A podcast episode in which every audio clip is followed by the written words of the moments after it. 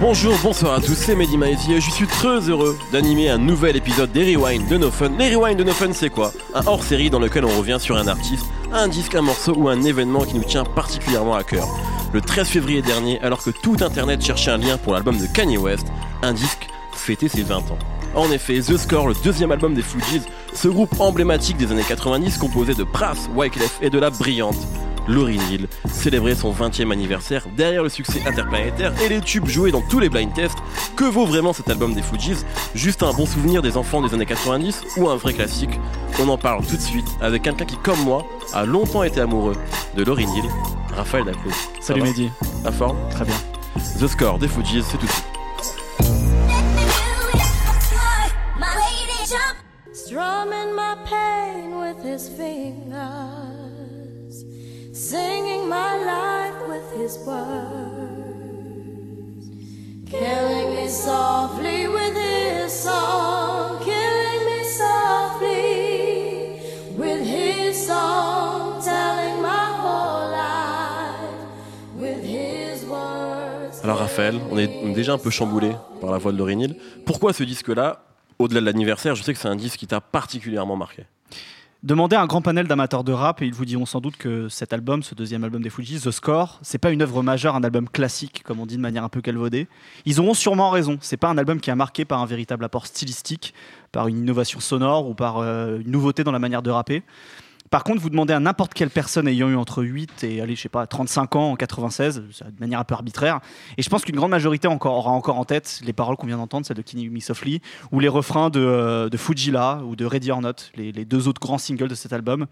Et je pense que 17 millions de copies vendues dans le monde n'ont sûrement raison à, à cette. C'était euh, un carton monumental, d'autant plus que le premier album dont j'ai oublié le titre, euh, qui m'échappe là tout de suite, euh, avait pas Plein de marché- Hidden Reality. Exactement, C'est avait bon. pas marché du tout. Et c'est un, album qui était déjà un peu dépassé, déjà un peu en retard quand il sort en 94. Effectivement, 17 millions de copies, c'est euh, enfin, incroyable. Bah, en fait, dès, leur- dès leur premier album, le Teen Reality, qui est sorti en 94, on, on retrouve un, un mélange entre rap et musique jamaïcaine sur cet album-là. Et à- mais c'est vrai qu'à part, le, euh, à part le, le- le single Nappy Heads, qui a été remixé par Salam Remy, dont on parlera tout à l'heure, euh, finalement, ce qui a fait connaître les, les, les Fugees au milieu des années 90, c'est bah, c'est déjà Lauryn Hill, quelque part, puisqu'elle a joué euh, dans Sister Act 2, qui est sorti Absolument. en 93 ou 94, je sais plus, avec euh, donc euh, Whoopi Goldberg, où elle jouait le rôle d'une élève un peu rebelle, qui se révélait être un talent exceptionnel, que ce soit en chant et en rap, ce qu'elle était en fait dans la vraie vie. Tout à fait, ouais, c'est ça. Et film magnifique. Je sais pas si c'est un film magnifique, mais c'est un film en tout cas qui a marqué une génération. Alors, petit retour en arrière. Euh, les Fugees, c'est un groupe dont les trois membres, tout à l'heure tu les citais, Lauryn Hill, Wyclef Jean et Pras Michel viennent Yes. de différentes villes du New Jersey. Alors le New Jersey, pour ceux qui connaissent pas la géographie am- américaine, c'est un petit peu comme euh, la grande couronne de l'île de France, la grande couronne de Paris. Donc en fait, euh, on peut dire que Wyclef, Pras et Lauryn Hill viennent de Meaux ou de Conflans-Sainte-Honorine ou de Cergy-Pontoise. C'est ça, c'est un peu Quelque, ça. quelque chose dans le genre là.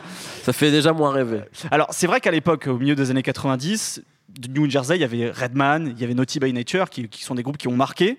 Euh, ce qui a peut-être fait la différence des Fugees, déjà à l'époque, c'est que Wyclef et Pras sont des mecs d'origine haïtienne. Absolument, ça c'est un- une vraie part importante de l'identité des en fait. L'origine caribéenne et ce côté un petit peu fils d'immigrés, c'est quelque chose qu'on utilise très peu dans le rap américain, contrairement au rap français, Euh, mais c'est quelque chose qui fait vraiment l'identité du groupe. Et euh, on peut citer un quatrième membre un peu non officiel qui est Jerry Duplessis, qui est un, collabor- euh, co- un collaborateur pardon, musical très régulier, notamment sur ce deuxième album The Score. Et c'est d'ailleurs, ses origines haïtiennes, c'est d'ailleurs la raison euh, pour lesquelles euh, le groupe qui s'appelait à, la- base le Translator Crew s'est renommé Fugees, en- qui est un diminutif de Refugees, Refugees. réfugiés. Euh, mais venons-en donc à cet album The Score. Allons-y. Euh, c'est un album qui, d'une certaine manière, a tranché avec le rap de l'époque. On est en 96, donc je resitue euh, le contexte. On est en 96, la tension entre New York et, Los Angeles est à son, est à son comble. Et, et le gangsta rap est à son summum créatif et populaire. Ouais. On peut citer des albums comme euh, All Eyes on Me de Tupac, Reasonable Doubt de Jay-Z, Riding 30 de UGK, The Dogfather de, de, de- De Snoop. Dogg, ou encore Hell on Earth de, de Ouais, c'est un rap qui est dur, qui est racailleux, qui est, qui est pas du tout sympathique quoi à l'époque, euh, qui est pas chantant du tout. Alors que là, le Fugees, on va y revenir, mais ça rappe et ça chante énormément grâce à Lauryn Hill. Ça transige vraiment avec le son de l'époque. Et même sur l'état d'esprit, ça, ça, ça tranche, puisque en fait, les Fugees, en quelque sorte, C'est un groupe qui a l'état d'esprit de, des Native Tongues, donc euh, de, il y a 5 ans auparavant avec euh, De La Soul, avec euh, A Tribe Called Quest, Ouais. mais qui ont en fait adapté cette, ce côté un peu sarcastique avec plein de références geeks au son du New York des années 93-94, de Black Moon euh, notamment, ou du DITC, c'est-à-dire un son euh, très, très épuré finalement, très sombre. Euh, et je pense qu'avec un album comme Philadelph Live de The Roots ou, LT, ou d'Outkast, ça a un peu, un peu apporté une- un équilibre dans la force justement par rapport à ce gangsta rap. Ce qu'il faut déjà souligner, c'est que Wyclef, Pras et Lauryn, c'est tous les trois à l'époque de l'enregistrement de cet album des étudiants en fait. Ils sont à la fac, donc c'est déjà des personnes qui, sont instruites en quelque sorte euh, et qui essayent pendant tout, euh, tout l'album de déconstruire la, mythification du gangster justement. Euh, Il y a beaucoup de, beaucoup de rimes, mais il y en a notamment une qui a marqué, c'est celle de, de, Hill sur Ready or Not où elle dit, avec mon accent anglais pourri, je vais essayer. Mais non, il est magnifique. While you're imitating Al Capone, I'll be Nina Simone and I'll be defecat- defecating on your microphone. En gros, arrêtez de jouer, arrêtez de jouer les, les gangsters comme Al Capone. Moi, je suis Nina Simone et je vous chie dessus, quoi. C'est un peu, un peu l'idée.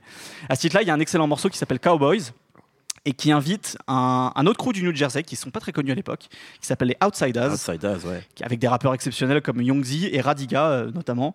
Euh, et c'est un morceau justement où il s'attaque aux, aux cowboys justement du rap. Eh ben, un, un groupe d'ailleurs qui, avec lequel Eminem rappait beaucoup Exactement. à ses débuts. Et on va écouter rapidement un petit extrait de ce morceau.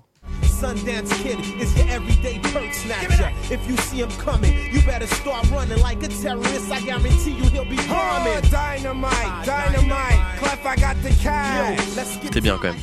C'était bien, mais comme on l'écoute sur ce, ce morceau-là, tout à l'heure on parlait des 17 millions de copies vendues et du succès incroyable qu'on a eu avec succès, c'est un album qui est très rap dans le fond comme la forme. Absolument. Déjà dans, dans- dans le fond de son propos, c'est un morceau où il y a beaucoup de, c'est un album pardon où il y a beaucoup de morceaux ego trip et qui parle du rap finalement, qui parle des wack MCs. C'est un morceau. Oui, c'est un, terme une- qu'on utilise. euh, Malgré les chiffres de vente, il n'y a pas une volonté d'être pop. Non, c'est pas du tout pop. Et voilà, on parle des Wack MC sur cet album. On essaie de défoncer le, le MC qui est en face. Euh, et c'est un album qui a même une esthétique musicale très boom bap. C'est un peu, ouais. c'est très contemporain comme mot, c'est un peu anachronique pour en parler sur, euh, Ouais, sur un album de 96, 96. mais voilà, c'est plein de, de, de- de samples de soul ou de jazz euh, sur, des, sur des rythmiques très, très sèches, très binaires.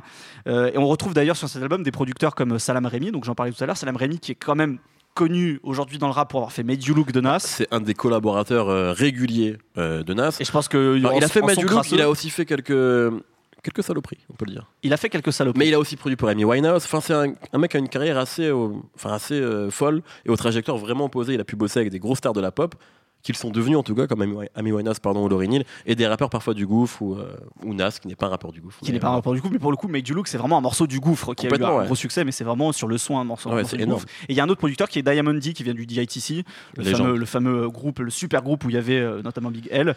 Donc voilà, c'est un, un son très quand même très très comprimé quoi. Euh, je pense que ce qui a fait en fait la force de cet album, au-delà de cette esthétique très hip-hop et qui explique pas forcément euh, son succès grand public, euh, notamment au milieu des années 90, c'est encore une fois Lauryn Hill. C'est la force des refrains de Lauryn Hill et sa performance inoubliable sur Killing Me Softly qu'on écoutait en début d'émission. Il faut encore réécouter ce morceau aujourd'hui.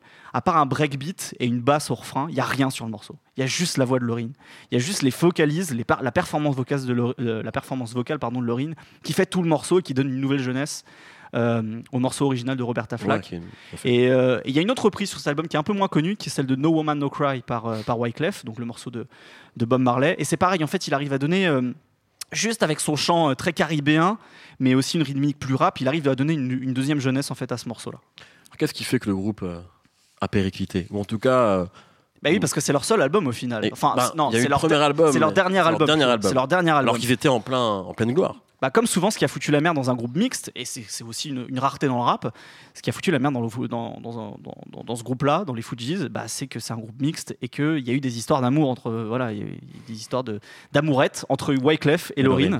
Et ça, c'est vrai, qui étaient en couple en fait, plus ou moins à l'époque de l'enregistrement de l'album. Et ça, c'est compliqué quand l'un et l'autre ont rencontré les personnes avec qui ils ont ensuite partagé leur vie, notamment Lauryn Hill, avec un des fils de Bob Marley, euh, avec qui elle a eu plusieurs enfants. Alors, leur carrière solo, justement, après, euh, comment ça s'est passé? Lauryn Hill, on le sait, il y a eu un, premier album solo et le seul d'ailleurs. Enfin, après, il y a eu le MTV Unplugged, mais c'est pas vraiment un album. Euh, The Miseducation of Lauryn Hill, qui est un classique incroyable, qui s'est vendu également à des millions et des millions d'exemplaires. Peut-être en parler Bah, c'est probablement euh, le meilleur album de rap féminin de l'histoire. J'insiste sur le féminin parce que ça transpire la féminité. Chez des artistes comme Missy Elliott, par exemple, c'est le côté très sexuel qui, ressort. Chez, Queen Latifah, c'était le côté féministe, au contraire. C'était vraiment le point en l'air. Chez euh, elle a enregistré euh, ce, premier album en étant enceinte. Donc je ne sais pas si, ça a joué ou pas, mais en tout cas, il y, a- il y a vraiment ce côté euh, femme qui se prépare à, à mettre euh, un enfant au monde et à s'en occuper pendant, en fait, pendant tout l'album. Il y, a- il y a beaucoup d'interrogations là-dessus. Euh, et effectivement, et ensuite, il y a eu le, le MTV Unplugged, où elle est toute seule avec sa guitare, où il y a des morceaux qui, qui sont absolument incroyables pour ça. Euh, mais on sent déjà qu'elle commence à perdre la boule sur cet album parce qu'elle a des longs interludes où elle commence à se plaindre de l'industrie du disque. Et ça s'est confirmé plus tard. Elle a eu des, des ennuis avec le fisc. Ah ouais. euh, elle, elle a eu aussi des espèces de théories complotistes. On l'a Ouais, on a des soupçonné sorties de d'être scène voilà, peu, des sorties de scène très bizarres. Bref, elle a- elle a- elle- ensuite après ça, elle a complètement perdu la boule. Je pense que le succès si soudain qu'elle a pu avoir avec les Fujis ou ce premier album euh, qui est The Miseducation of Lauryn Hill, lui est complètement monté à la tête. En ce qui pour- concerne Prince et Wyclef, Alors pour ce qui est, pour ce qui est de Praz, à, part le titre Ghetto Superstar, que tout- pratiquement tout le monde connaît, je pense aujourd'hui, Ouais, ouais. avec, Wyclef- avec euh, pardon, Maya et surtout Old Dirty Bastard, euh, il n'a pas eu d'autres vraiment coups d'éclat musicaux. Ce qui est tout le contraire de Wyclef, qui a exploré sur, sur plusieurs albums justement cette fibre entre euh, musique du monde, pop et rap. Et le mec a aussi bien collaboré avec euh, Shakira, avec euh, T.I., Carlos Santana ou même Youssou. Euh, donc voilà, ils ont eu des trajectoires très différentes. Pendant un moment, on parlait d'un retour des Fujis, mais ça n'a vraiment Il y a jamais il y a eu quelques concerts, mais Ouais. bon, il paraît que c'était pas, pas extraordinaire. Quelle influence a eu ce disque-là? Je pense que c'est un des premiers albums de rap global en fait, qui a, qui a favorisé ah, l'internationalisation du genre. Bravo. Euh, le fait que c'est un groupe mixte aussi, je pense que ça a beaucoup joué. Finalement, euh, d'un seul coup, il y avait, il y avait cette image du rap comme un truc très macho, et en fait non, il y avait un groupe où il y avait une fille qui croquait les deux mecs finalement au micro. Euh, c'est du rap mélangé à de la soul, du reggae, et je pense que c'est un album qui a pré- préfiguré le succès de groupes comme les Black Eyed Peas par exemple, ou même d'un artiste comme Akon, qui d'ailleurs traînait dans les studios euh, des Fujis à cette époque-là, euh, donc dans, dans- dans le New Jersey, Akon, et qu'on entend sur un des morceaux justement de un des remixes Un de remix de- Fuji là. Remix que je te propose de rapidement écouter. Et qu'on écoute. tout de suite. Ooh la la la,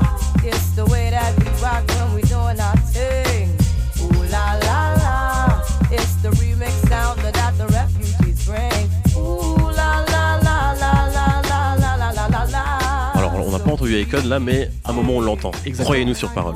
Et ça a eu aussi une résonance, euh, cet album a eu une résonance aussi en France finalement. Je pense qu'un groupe comme le Saiyan Supakru, qui a mélangé aussi rap, soul, reggae, plein de choses comme ça, je pense qu'ils doivent beaucoup aux Fujis. Et même euh, en sortant du rap, des artistes comme euh, Ben Mazué, Anis, qui sont plutôt des artistes de chansons, ont beaucoup euh, d'influence rap dans leur, euh, dans, leur, dans leur musique et je pense qu'ils doivent ça au pont qu'a créé les Fujis. Au fond, en fait, cet album The Score, c'est un album de rap qui a tout de suite échappé en fait au monde du rap. C'est pour ça qu'aujourd'hui, euh, si, euh, si on regarde des classements des meilleurs albums de rap de tous les temps ou si on regarde les références que peuvent avoir les, ra- les rappeurs, malgré ce- le, le grand on, succès on le public, cite jamais, alors que c'est un album qui est respecté en plus, mais qui est jamais cité, c'est vrai. c'est un album qui est respecté, qui est connu par beaucoup de gens. Et en- finalement, en fait, c'est un album de rap qui est rentré dans, le- entre guillemets, le patrimoine immatériel de, de la pop musique et qui finalement est un peu oublié du monde du rap aujourd'hui. C'est vrai. Et grâce à toi, ce disque ressuscite aujourd'hui. Et c'est très important pour moi de parler de cet album parce que c'est le premier album de rap que j'ai écouté de ma vie. C'est vrai? Donc c'est un peu ma Madeleine de Proust. T'as album. commencé avec ça? C'est le premier album de rap que j'ai écouté dans ma vie. Ça va, tu t'en sors bien. hein. Moi j'ai commencé avec un best-of de Will Smith. C'est pas Je dégueulasse. Si, Bah écoute, The French Priest quand même. Réécoute-le maintenant. Bon, ce, be- best-of, réécoute ce best-of. Juste le best-of, Ouais. Ruben, c'était catastrophique. Euh, parce qu'il y avait tout ce qu'il a fait après, tu sais, en solo, etc. With It, tout ça quoi. Non, ça c'était bien. Ah bon C'était écrit par Nas. Bref, euh, merci Raphaël. Mais merci de m'avoir laissé a- parler de The Score J'espère qu'on vous a donné envie euh, de réécouter parce que vous l'avez tous écouté au moins une fois, en tout cas les, les morceaux les plus connus. The Score des Fujis. On espère que Lauryn Hill, là où elle est, va retrouver la raison, va revenir avec un beau disque, puisqu'on l'aime vraiment malgré toutes les bêtises qu'elle dit. Euh, à très bientôt pour un prochain rewind. Merci à Sébastien Salis à la technique. Merci autant pour son accueil chaleureux comme toujours. On se retrouve très très très bientôt pour un prochain No Fun et un prochain rewind. Salut